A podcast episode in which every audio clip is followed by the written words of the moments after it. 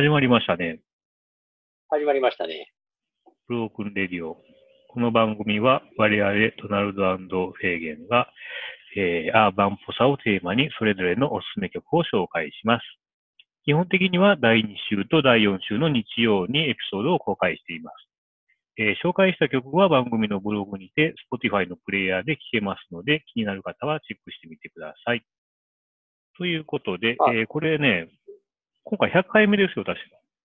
ああ、やっぱりそうやったんや。いや、僕も実はね、それを悶々としながら実はこの怒鳴りを聞いてたんですけど、今までは、今まではさ、あのー、調べてたわけよ。ボボリあこの収録の寸前に何回目やったっけってちょっと開いて、うん、あ、90何回目かとかやってたんやけど、はいはい。もう前前回、前々回ぐらいからあ、あえてもう調べんようにしようと思って。だからなんか言わなかったですよね。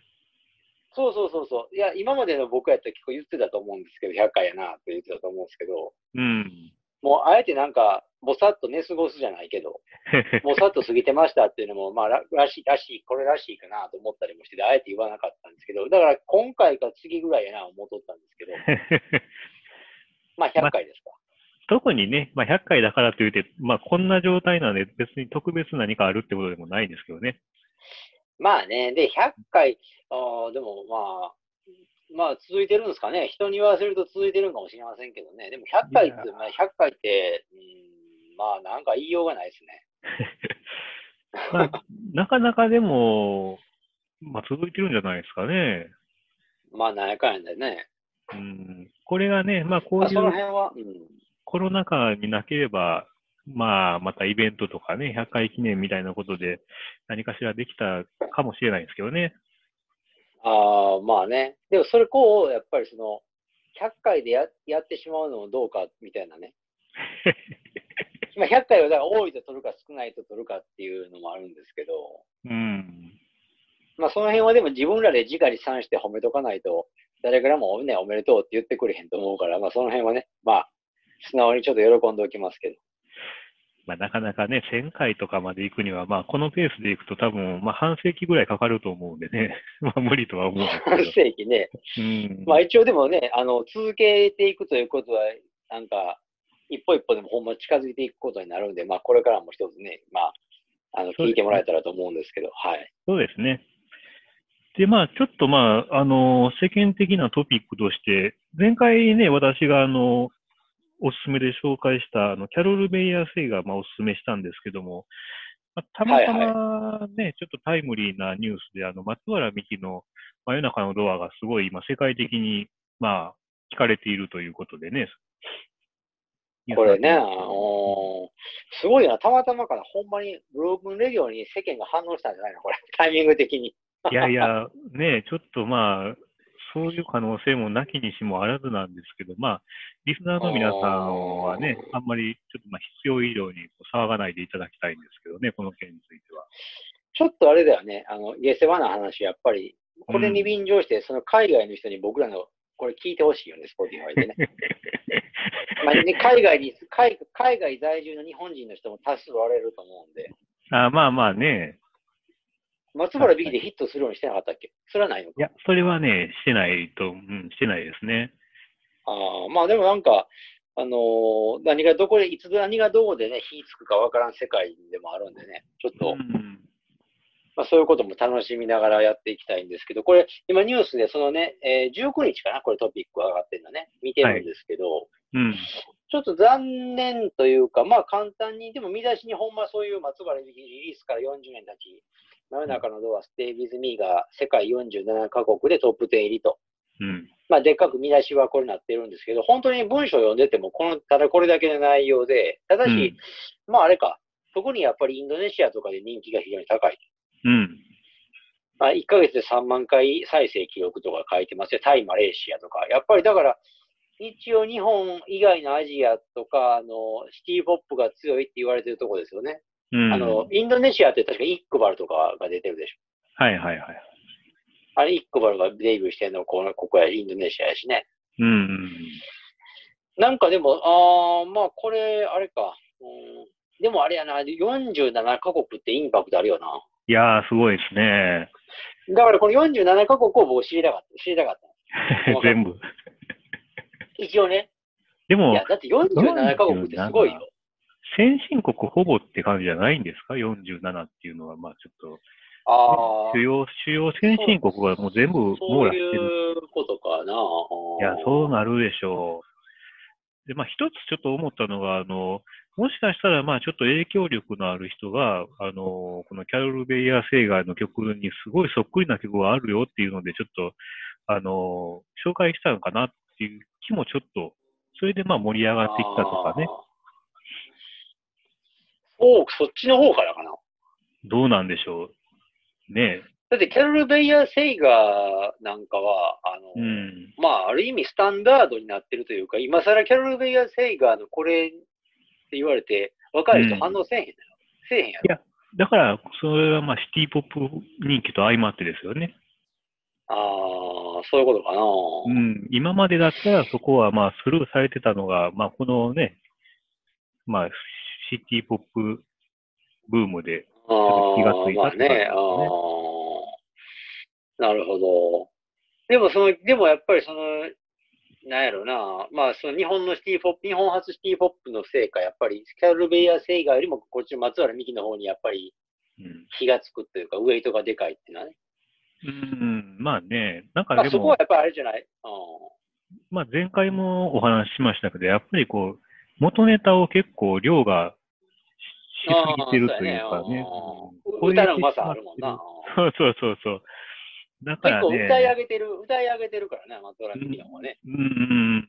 で、まあ、やっぱり、曲調もね、なんかまあ、皆さん好きそうな、こう、ちょっとマイナー調のうん曲でね。まあ、わかりますよね、気持ちはね。だから、うん。カラオケとかでもいいんやけど、歌いたくなる方ってやっぱ松原美樹の方やもんね。ああ、もうさ、そうですよね。歌い、歌い上げるからね。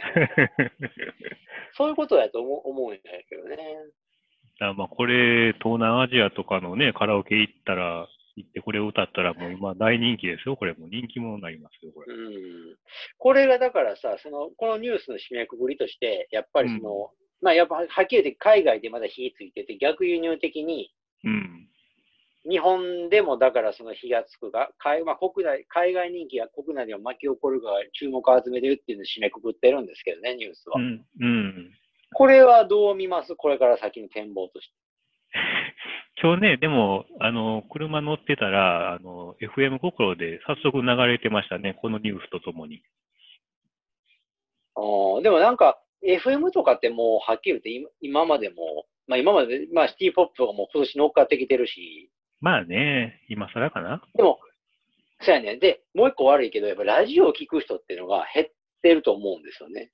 あ、そうですララジオ、ラジオの影響力っていうのがないというか、あんまりもう。減ってるというかね、いや、減ってるとはちょっと語弊あるな。なんか、コロナ禍で増えてるんかもしれんけど、なんか、うん。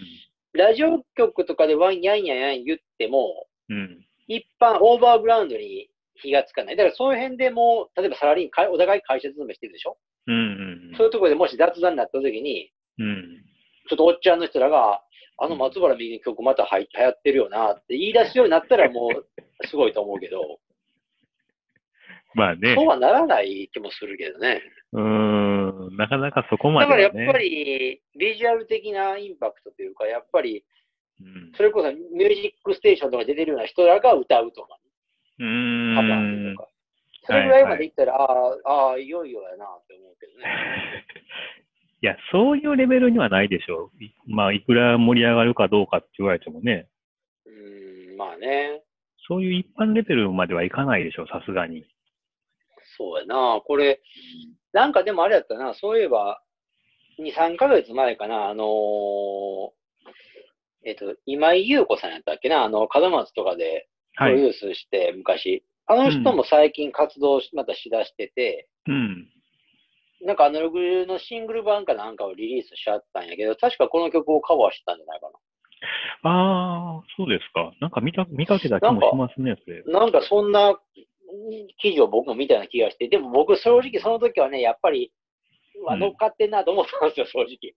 いやーね、さすがに、もう乗っかっとん真夜中のドアカバー、ね、今、無名の、無名の人って言ったらちょっと申し訳ないですけど、まあ、そういう人がカバーするとなんか、あーまたかって思ってしまうんですよね、正直。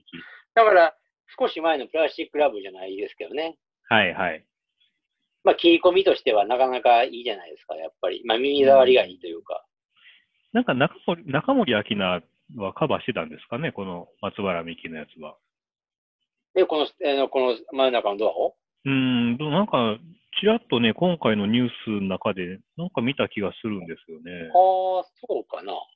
まあ、仮にそうだとして、まあ、例えばまあそういうほんま、やわ。ほんまやわ、書いてある、そういうふうん、なんかね、まあ、中森明菜レベルまで行くと、まあ、逆に聞きたいって思うんですけどね。中森明菜にこれ、なんか合わへん気もするけどな。いや、そうですか？ちょっと謎、な、な、謎やけどな。あ、そうです？いや、僕はなんか、ハマってるんちゃうかなっていう気もせんでもないですけどね。なんか、そう？なんか、うんまあちょっと、ちょっと、ちょっとなんか今、う浮かばないですね。なんか、ピンと。でも、でもその記事の中でもっとハマらないっていうと、広瀬香美がカバーしてるらしいですね。え、広瀬香美の方がだからハマるでしょ？なんかハマるえそうですかえ、あそうです？すごく浮かぶな。だから歌い、歌い、いや、歌い、歌い上げるという、ただそれだけなりなんですよね。思いっきり歌い上げる。る、でかい声で歌い上げるっていうのでいくいくとね。まあ、それ、その路線で行くとそうですけどね。うーん。どうでしょあうね。ーまあでも、これがどう、その日本のね、うん音楽シーンに波及するかというか、うん。まあ今の、だから、ど、ど、ど、なんつったらいいのかな。もう十分シティポップとしてはね、代表曲としては波及してると思うから、まあね。こっからさらさらに一上げっていうと、もう、ど、どうなるのかないやー、もうそれは、それこそなんか超有名な人がカバーしてとか、それかあの、まあドラマのタイアップで使われてとか、そういう、あと、だから、C、CM やな。CM とかに使われるとかな。そうそう、そういうことがないとなかなか難しいんじゃないですかね。まあ、これ以上のブレイクは難しいかもしれませんね。日本ではね。うん。まあ、でも、まあ、まあ、これはこれとしてね。まあ、残 残念ながら松原美樹さんももうお亡くなりになってますからね。いやーもうね、本当にね、ちょっとお若くして。まあ、はい存命だったらね、どういうコメントが出るのかちょっと気にはなりましたけど。いやー本当ですね。それは確かに思いますね。はい。まあまあ、そんな感じで、まあ、ちょっと一鎖喋りましたけど、そろそろじゃあ本編に入りましょうか。はい。いいいつも通りの、じゃあ、おすすめ紹介に行きましょうかね。そうですね。まあ、ドドナルドさんの方からじゃあ、行きましょうか。はいはい、えー私が今回ご紹介するのは、えーリー・リトナーさんの Is It You っていう曲ですね。えーはいまあ、簡単に説明しますと、えーこの曲は1981年にリリースされたリットっていうアルバムに入ってます。で、まあ、このリットっていうアルバムは、まあ、単純にこう、ネットとかで見てると、見てると、まあ、10枚目のアルバムなんですかね。で、えーまあ、基本的にこう、リー・リトナーっていうと、あの、フュージョン界を代表するギタリストの一人っていう、まあ、イメージというか、まあ、世間的にもそういう認識かなと思うんですけども。で、まあ、そういうのもあってね、フュージョンっていうのがね、ちょっと私苦手なもんで、まあ、ずっとこう、45年間ぐらい逃げ回ってたんですけども、まあね、うんこのアルバムをね、聞きましてね、これフュージョンかこれっていう感じのね、あの印象をまあ受けましてね。ああ、はいはいはい。まあね。っていうのもね、このアルバムってまあもうジャンルとして、ジャンルというかまああの、区分けとしては AOR になると思うんですけども、で、あの、10曲中5曲が歌物になってます。で、まあ多分他のアルバムもほとんどこれより前のアルバム聞いてないんですけど、なんとなくやっぱフュージョンっていうとまあ、あの、インストメインですよね、なると思うんで、まあそういうのもあってちょっと避けてたんですけども、えー、まあ今回紹介する曲は本当にまあ爽やか AOR っていう感じでですね、あの、フュージョンの方ね、結構毛嫌いしてる僕みたいな人にもちょっと一回トライしてほしいなということで紹介してみましたまあ、あのーそうですよね。今、ドランさん説明した通りで、僕も、このリー・リトナーの、このリトってアルバムですよね、の。大学の時ぐらいかな、なんとなくだから、なんとなくそれを買ってたんですけど、うん。でもね、この Is It You って曲も含めて、うんあんまり聞いてこなかったですね。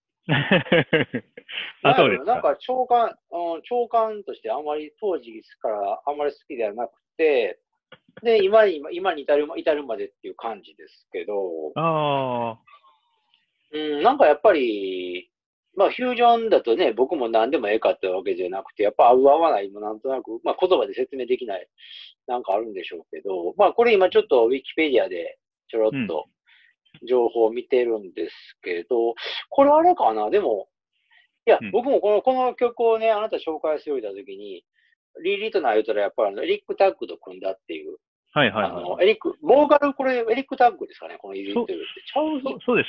あのー基本的にはエリック・タッグさんが歌ってるということですああ、ね。そうか。でビル・チャンプリン。ンもちょっと歌ってるみたいなことを書いてますね。ああ、なるほどね。うんこれでも、この頃でも僕、エリック・タッグもこの頃ぐらいから知ってて、聞いてましたけど、うん。あーそれでも、なんか、エリック・タッグを聞くんだったら、これよりもその自分のエリエリック・タッグのオリジナルレコードの方がはい、はい良かっ。たイメージがあるな。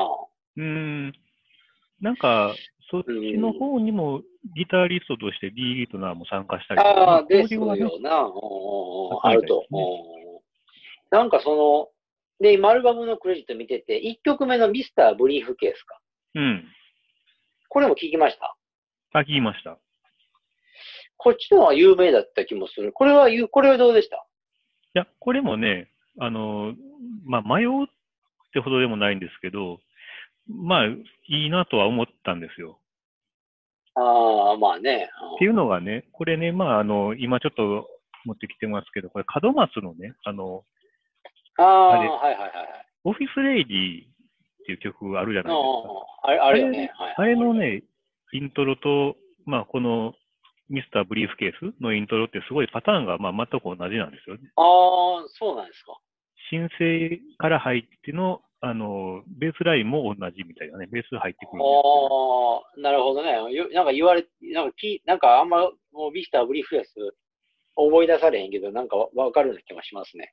これはね、ちょっと門松ファンの方もね、一回聞き比べてみていただいてね、あの、あ、確かになっていう、なかなかハッとするところがあると思うんですけど、でね、このイズイットユーに関しても、これ門松どっかでこれ拝借してたアレンジやなって思うんですけど、今日ずっとね、探してたんですけどね、あの、聞いてたんですけど、ちょっと見つからなくてね、あの、もしご存知のお気づきの方がおられましたら、この Is It You がネタになっている曲をね、ちょっと教えてほしいなと思うんですね。あ、イズイという、あ、それはあなたが推測で言ってるわけやね。思ってるわけ。そうそうそう。でも絶対にあるなっていう、どっかで聞いたこれっていうああね。そうかな。うん。ああ、でもあれかな。あえて言うなら、今、うんその、まあ、あなたがちょっとヒントくれたっていうか、僕も今言われてみるまで意識してなかったけど、うん。その、ウィークエンドフライトゥーザサン今持ってるじゃん、あなたそれ。はいはいはい。あれ、ブランチって曲入ってるでしょ。ああ、ブランチ、ね。あれ、あれはでも、ああえて言うならそれが近い気もするけど、まちょ、ちょっと違うかあ、ああ、でもそうかな。うん。なんか部分的に使ってる気するんですよね。な。まあ、なんかエッセンスというかね、ある程度のやっぱり、と当時やっぱりこのもビートってアルバムも流行ってたし、はいはいはいはい。だらそういう意味では、やっぱ門松もまあ、あ、これええやんってなってたと思うんで、まあちょうどこのウィークエンドフライト、え？ザ・サン？これがいや82年、82年だねなんでね。1年後なんで、まあ、ちょうどあり得るっていう感じですよね。うん、そうだね。確かに。まあそういうね、聞き方も楽しいかなと思うんですよね。はいはいはいはい。まあ、でもあれだよな。正直、リー・リトナーでも、おまあ聞いて、あと、なんでしょうね。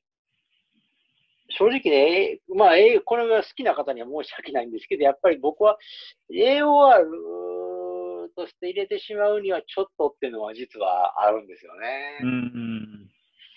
まあ、要はさ、これ、リー・リトナーって、だからなんつったらいいのかな、あの、この頃、要はこの年代、80年代前後ぐらいにやっぱ流行ったんですよね。結局、うん、フュージョンのプレイヤーのアルバムに、ボーカルをフューチャリングすると。おまあ一番有名なのは多分あの、ビル・ウィザースですか？あの、グローバー・ワシントン・ジュニアっていう、グローバー・ワシントン・ジュニアっていうサックス奏者がいてて、うん、その人の、その人のインスト中心のアルバムに、うん、ビル・ウィザースが入ったあの Just the Two of Us っていう曲あるじゃない。おー、聞いたらわかんのかなちょっとピンとこないですね。え、それ、それめちゃんこ有名ですよ、多分。それの方がはるかに今市民権得てるから。あの、まあ、特にブラックミュージックとか聞く人なら絶対そっちの方が。だからそれとか、うん、だから、まあ代表にある感じかな。だから、うん、でもそれって当時から言われてるのが、やっぱりそういうちょっとソフィスティケイトされたやつって、うん、なんかその、認めないよっていう風潮も当時からは一応ある、あるにはあったみたいなんですよね。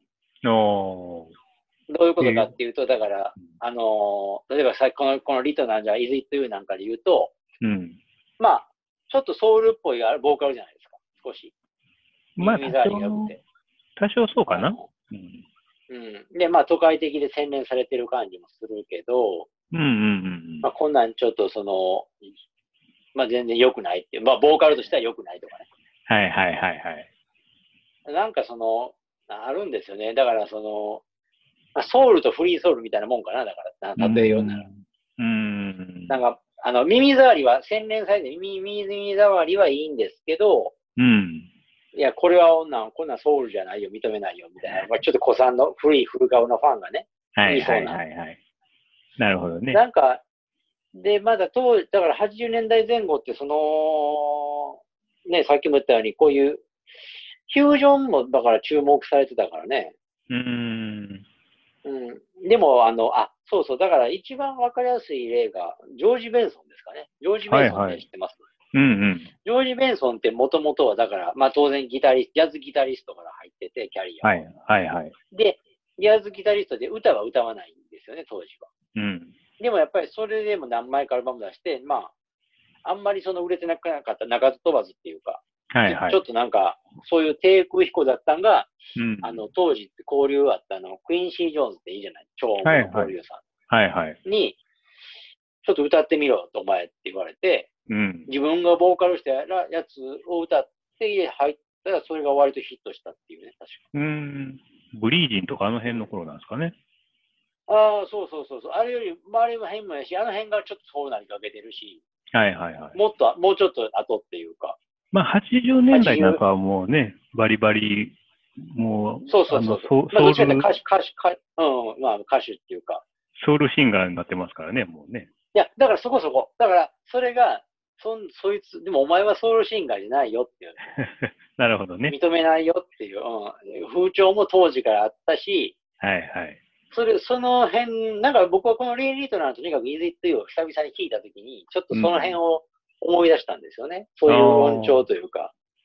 だから僕も、だから僕も感想としたら、うん、めちゃいいけど、うんうん、なんか肩、なんか手放しで喜べない何かがあるっていうかね。あんまりね、なんかね、うん、そんなにソウルっぽさはあんまり感じてないですね、僕は、この曲には。うん、なんかやたらめったらファルセットを採用してるというか。ああ、まあね。なんかなんでそう思ったかっていうと、もう一個あの別な理由があって、あの、僕これ、 Spotify で普通に最初聞いたんですけど、うんうん。で、もう一回、もう一個は、もう一個はなんか、別の日かなんかにあの、YouTube でもこれ聞いたんですよ。はいはいはいはい。で、YouTube の方は、ちょっとライブバージョン見て、うん、ライブ映像が載ってて、当時。うん。はいはい。で、リで、リー・リトナーも弾いてるんですけど、当然。うん。でもやっぱ歌、でも歌もんやからどうしてもボーカルの人に焦点が合うじゃない、カメラ。はいはい。はいはいはい。それもあったり、あの、した、うん、あとなんか、なんかね、この曲ってあの、あの、コン、コンって音を入るでしょ？コンってあの、表紙にはいはいはい、表紙のね、はいはい。あれが妙に腹立つというかね。あ、それダメですよ。それは合わないあれが、あれが、あれが、まあ、なんか、あの、音で絵なしで聞いてると全然それはそれで入ってきてるんですけど、うん、絵付きでも、えあれね、面白いの見たら、あなたも見たらいいと思うんですけど、絵付きでも、うん、ほんまにそのタイミングでコンってやってはるんですよ、ね。まあそうでしょそれが結構、それが結構笑えるというか。いやいや、あの標識がいいんですよ。なんかミュージシャンっぽくないというか。ああ。いやいや、あの音ありきおっちゃんおっちゃんがね、おっちゃんがふざけてコンってしてるように見えるんですよね、それ。あ、そうですか。まあ、それはちょっと余談にしても、まあ、まあまあ、あの、はね、まあ、やっぱり好き好きですね。うん。なんでね、あの、うん Spotify のランダム再生なんですけど、僕は。このリー・ディズラーのこの Is It 再生してるときに他のアーティストもおすすめで流れてくるじゃないですか。うんうん。それは割とね、うん。そなんかスムーズなやつなんですけど、うん。割とちょっと違うって思うようなやつばっかだったんです偶然的に。ああ。まあそういうこともちょっと一旦かもしれませんけど。まあね、その辺はもう個人の好みでいろいろですからね。まあ、まあ、あの、ソウルと思って聞くとかなり物足りないとは思いますね。まあね、確かにそうだね。まあ僕が初めに言ったように、まあ、爽やか AOR って感じですね、この。ああ、そう、そう、確かに、確かにそうかな。だから、うん、多分ガチガチの昔からフュージョンを聞いた人からしたら、これ物足りないかもしれないですね。いやー、そうそう。そういう人とはちょっと層が違うでしょうね。うん、だからその、ボーカルは別にいらんねんと。まあ、ギターが聴きたいっていう人からしたら、ちょっとやっぱあかんやろうしな。あのね、もうアルバム全体で多分あかんと思いますね、そういう人は。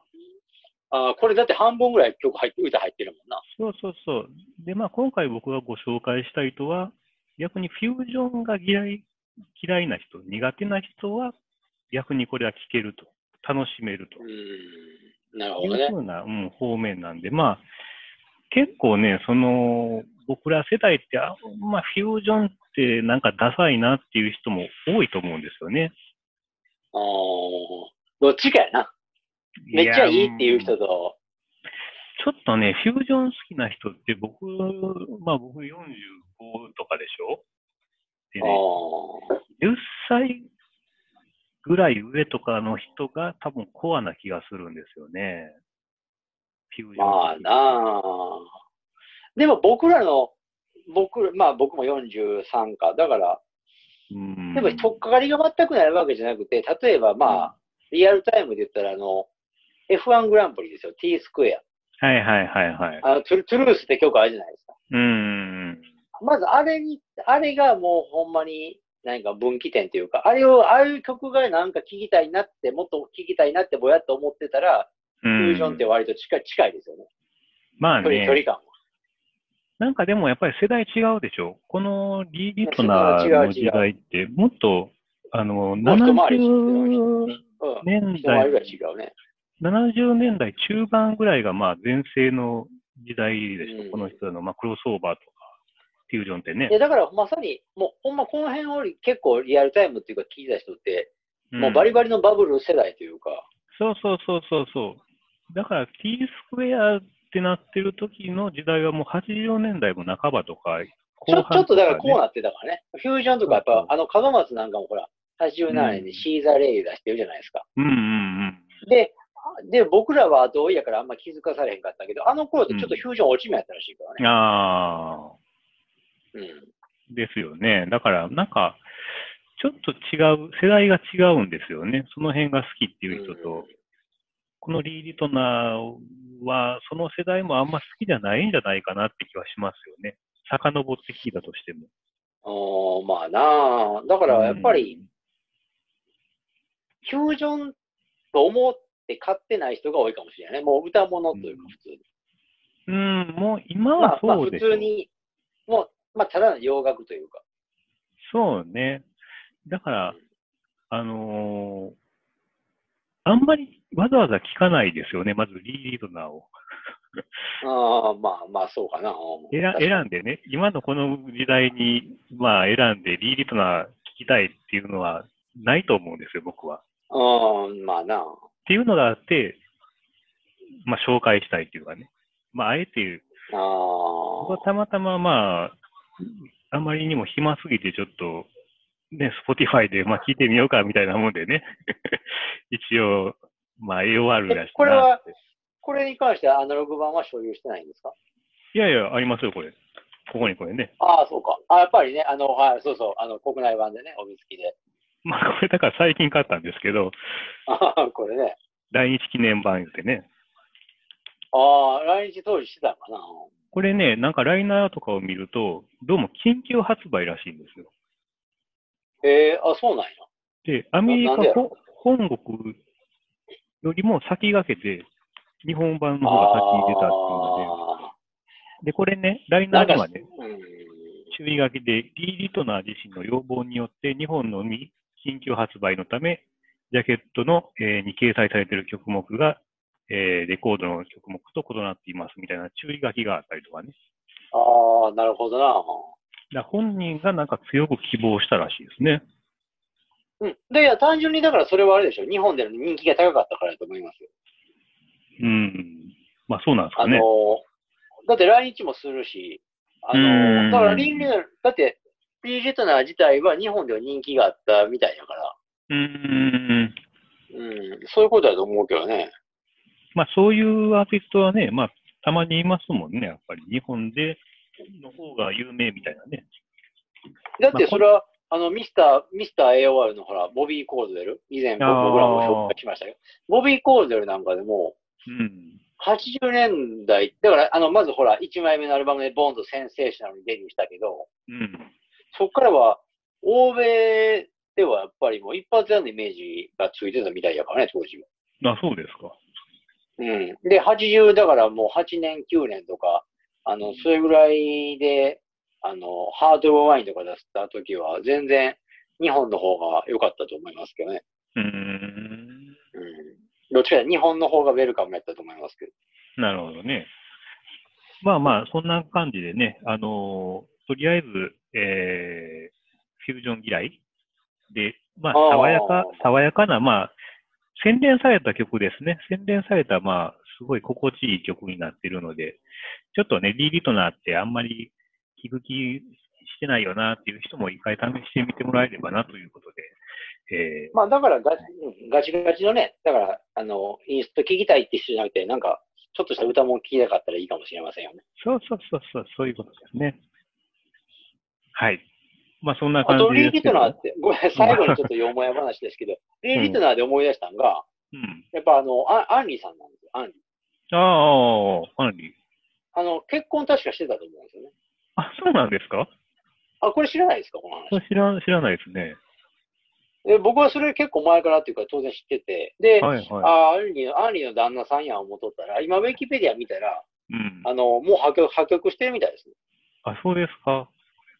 結構ね、これ、2005年に婚約発表してるんですよ。あ、割と最近ですね。でも15年前やからね。まあまあね。で、僕がそこからまあちょっとびっくりしたのが、2007年に破局してるんですよ。だから僕、だからか結婚してんちゃうかったっけ？っていう記憶は、だからかなりあの、ま、昔っていうか、2年間しか続いてないやんっていうことになるわけですね。ああ、まあ別にだからなんやねんって話なんですけど、まあそういうゴシップネタもあるよと。はい、あったよっていうこと。まあバーニーといえばね、やっぱりもう日本人気ありますからね。まあまあまあまあね。うんはい。まあ、そんなこんなで、じゃあ私のフェーゲンの方に行きましょうか。はい。まあ、フェーゲンの方はね、これ、岸くもというか、あの、ほんま、あの、こちらも AOR の結構中心的な人なのかな。あの、スティーブン・ビショップというね、人を紹介させてもらおうかなと。うん。ししかも、この紹介する曲はもう、オンオンと言ったらね、うん。もうちょっと聞いたことある人ならーって感じかな。まあ、これもまあ、全部世代的なもんですわな。それこそさっきのリー・リドナーとかをリアルタイムで聞いてた人も、うん。この辺も聞いててかもしれないっていう感じですよね。はいはいはい。まあ、えっ、と、これ、今ちょっとジャケット出してるんですけど、これね、スティーブ・ミショップの、うん。えーファーストアルバムかな。はいケアレスっていうアルバム、アルバムタイトル、ケアレスっていうタイトルで。うん。まあ、これの1曲目がオンオンっていう曲なんですけど、まあ、うん。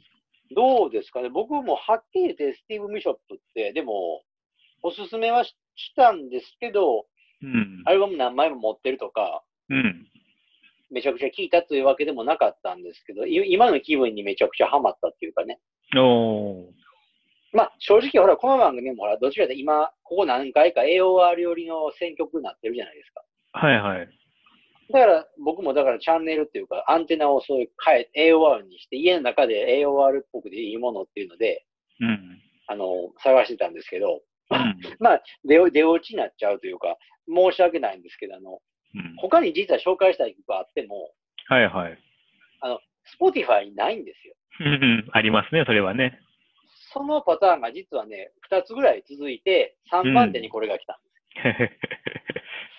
まあ、そう聞くとなんやねんって、あの、やっつけかいと思われそうですけど、でも改めて聞いたら、これめちゃくちゃやっぱりいい曲やし、まあ、繰り返し何回も聴きたくなる曲なんですよね。うーん。聞きました？いや、もうかなり聞きましたけどね。うん。これ、え、そのアルバム、えっと、アルバムとしても聞いた？それは聞いてない？そそうですね。アルバムもまあ何回か聞きましたけど、まあ、うん全体的にね、まあ、アコースティックな感じですかね。そうそうそうそう。やっぱり、ノリとしては。年代的にもこれリリースが76年なんで、1900。うん。うんうんだからやっぱり、ちょっと AOR ど真ん中の時代年代じゃないんですよね。そうそうそうそうそう。だからね、もう、もう2、2、3年ちょっと古いというか。あんまり AOR 感は、まあ、実は前回の、あの、バリー・マニロも思ったんですけど、あんまりこう、AOR、AOR してるっていうよりかは、ちょっとまあ、あの、行動的な感じ。そうやね。だから、あうの、んだから、ギラギラ感は薄いよね、めちゃめちゃ。ギラ、バブリー感は薄くて、あの、うん音もだからまろやかというか。そうですね。アコースティックやったり、まあ、オーケストラっぽいというか、まあ、ストリングスがあったりとか、ね、前回のはそうでしたし、今回はまあ、全体的なアコースティックの楽器メインで、そうそうそうそうそうそう爽やかというかね。うん。これが、だから、その、まあ、これで聞いて、よっしゃ、これで行こうってなって、改めてクレジットとか見てると、もう参加ミュージシャンが非常に豪華っていうか、うん。あのーまあ、これね、あの、ファーストアルバムなんですけど、ファーストアルバムで、まあ、ポットでの新人なのかなっていう、まあ、だからエリック・クラプトンとかも参加してるからね。あ、そうですか。エリック・クラプトン、ラリー・カールトン、アート・ガーファンクル、チャカ・カーンとか、まあ、要はう、んこの人下積みも割とあったので、はい。まあ、それだからファーストアルバム出すまでに、その、人脈を作ってたみたいですよね。うーん。なるほど。さっきも言った、その、いまあ、後々っていうかビッグネームになるような人ばっかり、まあ、すでにビッグネーム、アート・ガーファンクルなんで超ビッグネームなんですけど、はいはい。だからその辺の人が参加して出来上がったこのファーストアルバムですよね。聞いてて。うん。まあ、まあ、周りは LP 全体として聞けるのは間違いないんですけど、特にやっぱりこの1曲目のオンワンドーンと、あとまあ、余談ですけど、2曲目のこのレバーレッティングゴーっていう曲も非常に良かったですよね。うん、あうん。まあ、ちょっと甘うん甘い感じはするんですけどね。あ、はいはいはい。でもなん、か、AOR っぽいなと思ったりして。うん。まあでもなんか、前回も、まあ、あえて突っ込まなかったんですけど、アーバンドはかなりないですね。ああ、ないっていうか、まあ、ドナルドさんが言ってたやつあんまり感じなかったところですね、アーバンを。アーバンはまあ0%って感じですね。ああ、でもね、これ、それはだから、アーバン、どの辺でアーバンをじゃあ感じ取ってるかによると思うんですけど、はいはい。僕はね、だからその前回のバニー・マギロも今回のスティーブン・ビショップもうん。感じるんですよね、アーバンさを。これ、この二つも、どう、どういうところがなんか決め手になるんでうすかね？ーん、これはね、今日単、まあ、ちょっと、特にバニー・マリオなんかは、うん。あの、曲、純粋に曲だけを聴いてアーバンっぽい、都会っぽいなって思うんじゃなくて、ちょっと刷り込み情報も入ってるというか、例えば、バニー・マリオなんか生粋の、生粋のニューヨーカーな、はっきり言ったら。だから、大都会のやつが作ってるから都会的だなっていう、なんか、ちょっと刷り込みの補正もあるんですけどね。あるにはあるんですけど。ああ、まあ、でもそれを差し引いても、やっぱりあのー田舎臭い人に書けないでしょ、あんなのって思わないですか？うん洗練されてません？なんせ、都会的というか。都会的っていうのがある前に、洗練されとんなっていうのは思いますよね。うん。泥臭くないというか。まあ、泥臭さはまあないですけどね、確かにね。うん。うん。なんかね、やっぱりあのー田舎者に書けないだろうって感じしますよね。なんかでも、なんかいた、た、アーバン感とはちょっと違うかな。なんとなくこう、まあ、田舎ではないですよね、でも確かにねう。ーん、まあね。うん。なんかやっぱりあの、都会の人が書く歌って感じがするんですよね。うまく言えないんですけど。うん、まあ、曲自体がまあ、まあ確かにこうね、ど、なんか、泥臭いというか、そういうものはまあ皆無ですよね。まあね。うん。ここで、これ、そのオンワンドワンって曲で、まあ、また思い出して、取り上げた時思い出した話があって、これ結構歌詞がなんか面白いというか、まあ面白いって言ったらちょっと語弊あるんですけど、うん。あの、結構なんかこれ、まあ名曲とは言われとるんですが、実際この、でも名曲という割には、この歌詞をね、歌詞が割と、うん。まあ、情けないというか、ちょっとあのー、まあ簡単に、これ今ちょっと訳してるサイトの実はパソコン開いて見てるんですけど、うん。まあ簡単に言うと、その男の人がなんかその若い子に振り回されて、うん。まあ女の子に逆に遊ばれるっていうなんか悲しい歌なんですよ。結構。えー、あ、そうなんや。うん。そうなんですよ。これね、しかもなんか、あのー、まあ、これ分かると、ヒアリングでちょっと分かると思いますけど、ジャマイカでって出てくるでしょ、言葉に。あ、そうですか。で出てきませんか？これ最初の方に割と出てくるんですけどね。うん、で、ジャマイカ、ジャマジャマイカあたりじゃ、まあ、可愛い女の子がたくさんいるっていうと。でも、君のお金をそっと抜いたりして、君の心が傷つけられるとかいう役なんですよね。で、なんかその男の人が、だから、まあ、その、そのジャマイカの現地の若い子に恋をしても、うん、その子は違う男とキスしたりしてるから、うん。まあ頑張れと。どういうこと えだからなんか、そういうふうに、なんかまあ簡単に、ちょっと全部読み上げると大変なんで、まあわざとはしょってるんですけど。おまあでもあれですよね。まあがん、うん、でもなんかその、そうやね。でもまあそういうふうに遊ばれて振られても、まあ僕はずっと誰かに恋していく、うん、恋をしていくよと。まあ、辛くて弱音吐きたい時だって笑顔を浮かべていくさと、ずっとずっとこれからも続けていくっていうふうに言って終わっていくっていう結構悲しい歌なんですよね。まあどうなんでしょうね。ポジティブな人なんですかね、それか、逆にね。まあ、それは振られても、まあ、だから頑張るっていう意味でとったらポジティブはポジティブですけど。うん。まあ、なんていうかね。まあ、だから、あんまり、だからちょっと言うたら、人に聞かせ、ある人によっては多分これ、和訳知らん方が良かったっていう人もいるかもしれませんよね。結構英語で、ね、ヒアリングしてるときには結構いい感じみたいなからね、これ。まあ曲調もね、いい曲ですからね。そうそうそうそう。しっとりと聴けるし、うん。うん、そうそう。オンオンってそういう、なんかずっとずっとって意味らしいんですけど。うんうんうんうん。ちょっとこ声が最後上ずったり、上ずってもオンオン言ってるじゃない、この人。はいはい。すごい、それとなんかその悲しいなんか歌詞を載せると、結構悲しい歌なんやなと思ったりもしてね。うん。まあでもほんまに、そうやな。だから、まあとにかくあれですよね。これもやし、その前回のワニンワニオなんかもやっぱり、まあドラムさん言われた通りだと思いますが、ギラギラ感薄いと。だから都会的なんが薄いっていうのも納得いくんですけど、まあ、非常にでも洗練されたやっぱりシンガーソングライターを聴いてる感じになりますよね。まあこれはこれでアーバンなところはあるよと。いや、あるよね。だからやっぱり都会から、都会の人がリゾートに行って、だから歌ってみる、曲作ってみるって感じがすごいするんです。ああ。田舎もんじゃないでしょ、これどう考えても。まあまあね、多分。って感じがするまあ、まあ、ジャケットやからなんともあれないですけど。ジャケット見せられてもね、ちょっとまあなんとも答えづらいですけどね。まあまあ、でもまあ確かにまあ、洗練度はね、あるとは思うんで。うん、洗練はされてるかなと思うしね。うん、うん、うんうんうん、まあ、それに尽きるというか、まあでもまあ、まあ、最初にちょっと話戻すと、実はまあ、僕にとってはこれ紹介したい曲の本命ではなかった3番手ですからね。え、この人の曲で他にあった違う、全然違う、全然違うやつですね。まあ、それはね、言い出すと気ないですよ。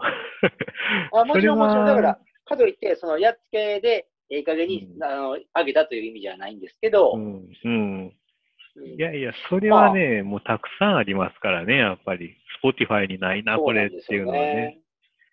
なんかでもね、これ、間違いなくあれ、あるやろっていうのも意外となかったりするもんね。そう、そうですね。確かに。まあ、もうこれ、だから今後もその、一応僕、あ、そうそう、番組聞いてる方に説明すると、一応 Spotify に載ってないもんは外そうっていう一応ね、取り決めがあるんですよね。なんとなくね。うん、これをしないとやっぱりその上げれないからね。みんなに聞いてほしい、ね、上げれないっていうか、上げれないっていうか、そうそう、聞上げ、文章として上げても聞いてもらえないから。うん。あのー、そこはちょっとそうしましょうかっていう話をやってるんですけどね。ちょっとね、このシーズンになる前は YouTube のリンクとか貼ってたんですけど、やっぱり聞けない、聞きにくいんですよね。聞いてもらいにくいなっていうのもあって、もう今ちょっと Spotify にあの載ってるやつっていうのでね、やってるんですけど、なんかね、その、あのー、このアルバムがあって、このアルバムがないのかって思って。ああ、それある、それあるある、あるある。ねで、レーベルとか、レコード会社変わってんのかなと思ったら、そうでもなかったりとかね。うん、なんかその、Spotify で取り上げてる基準というかね。うん。まあ、まあ、まあ、平たく言ったら大人の事情なんかもしれませんけど。なんじゃろうっていうね。うん。だから、いや、実はね、だからもう、その、まあ、落選しちゃったから、今、ここで言っちゃいますけど、あの、うん、平日ってあるでしょ。はいはい。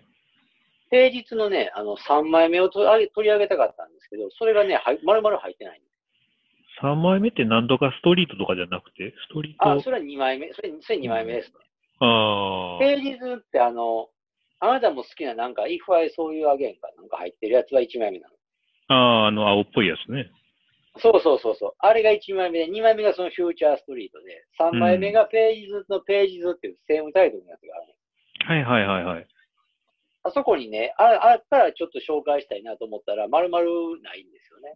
うん。なるほど、ね、それはどういうこっちゃって感じもしてて。なんかね、謎ですよね。まあね。だから、でもそのあたり、まあ、でもそれだけ紹介しないのも、まあ、もったいないなと思いつつって感じで、まあちょっとその辺はね。まあ、まあ、今後のちょっと宿題として。うん、ちょっと Spotify さんに要望してみるとかっていうのができるんであればね。うん、それかまあ YouTube、それないときは YouTube 上げるのか、それは難しいですかね。うん、なんやっぱりね、ちょっと、ちょっとね、リストを作りたいっていうのがある。そうか、そうか、それプレイリストできないですよね。うん、あるんで、まあ、当面はね、ちょっとこの体制で行ってね。この Spotify だけでやっていきましょうか。だからね、リーリトナーとか選んでるのも、実はまあそういうところもやっぱり、なきにしもあらずなんですよね。やっぱりのあるあるあるからってことで。そうそう、あるやつでっていうのでね、ちょっとまあまあ。なるほどね。というのもあります。うん、今回はじゃあ2人とも多少なんか、その、なんか、 Spotify につられた感じのアップですかね。まあ、今回はっていうか、割とまあまあ 何回かそういうのはあるんですけど。うん、まあそうですよね。これを機にね、まあひょっとしたら、まあ、あの、フュージョン路線に舵を切るかもわかりませんしね。うん。だからそうそう、僕らも、まあ僕もそうやな、何回も前から番組にも言ってる通り、AOR がたまたま続いてね。そうそう。AOR レディオみたいになってるけど、まあ、うん、スライドっていうか、徐々にちょっとなんかずらし込んでいくというかね。まあそこはね、変わっていく可能性ありますから。そうそう。結局はでもまあいいと思ったもの紹介するラジオにはね、当然していきますからね。そうそうそうそう。だからまあ、僕らもね、どんどんこう進化していくというかね、ちょっと、まあ変化していきますから。まあちょっと前までは、ね、門松組織応援ラジオみたいになってましたけどもね、ちょっとまあ、そこから脱皮してね。まあ、ね、まあ、脱皮というか、だからまあまあ、でもところどころやっぱ入れ込んでね、面白おかしく入れ込んでいけばいいかなと思ってますけどね。まあ、応援もしてたかどうかちょっと怪しいところはありましたけどもね。確かにね。まあ、そんなところで、じゃあ、えー、今回も、ちょっとエンディングに入っていきましょうか。そうですね。まあ、いつもの業務連絡お願いします。はい、えー、ツイッターやっております。えー、アカウント名が全部小文字で、ブロークンレディオアンダーバー JP となってます。えー、フォロー、リプライ、えー、とよろしくお願いします。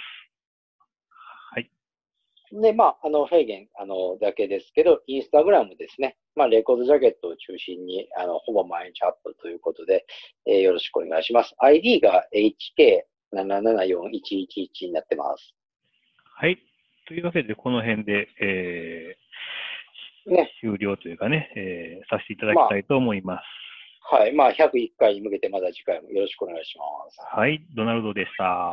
はい、フェーゲンでした。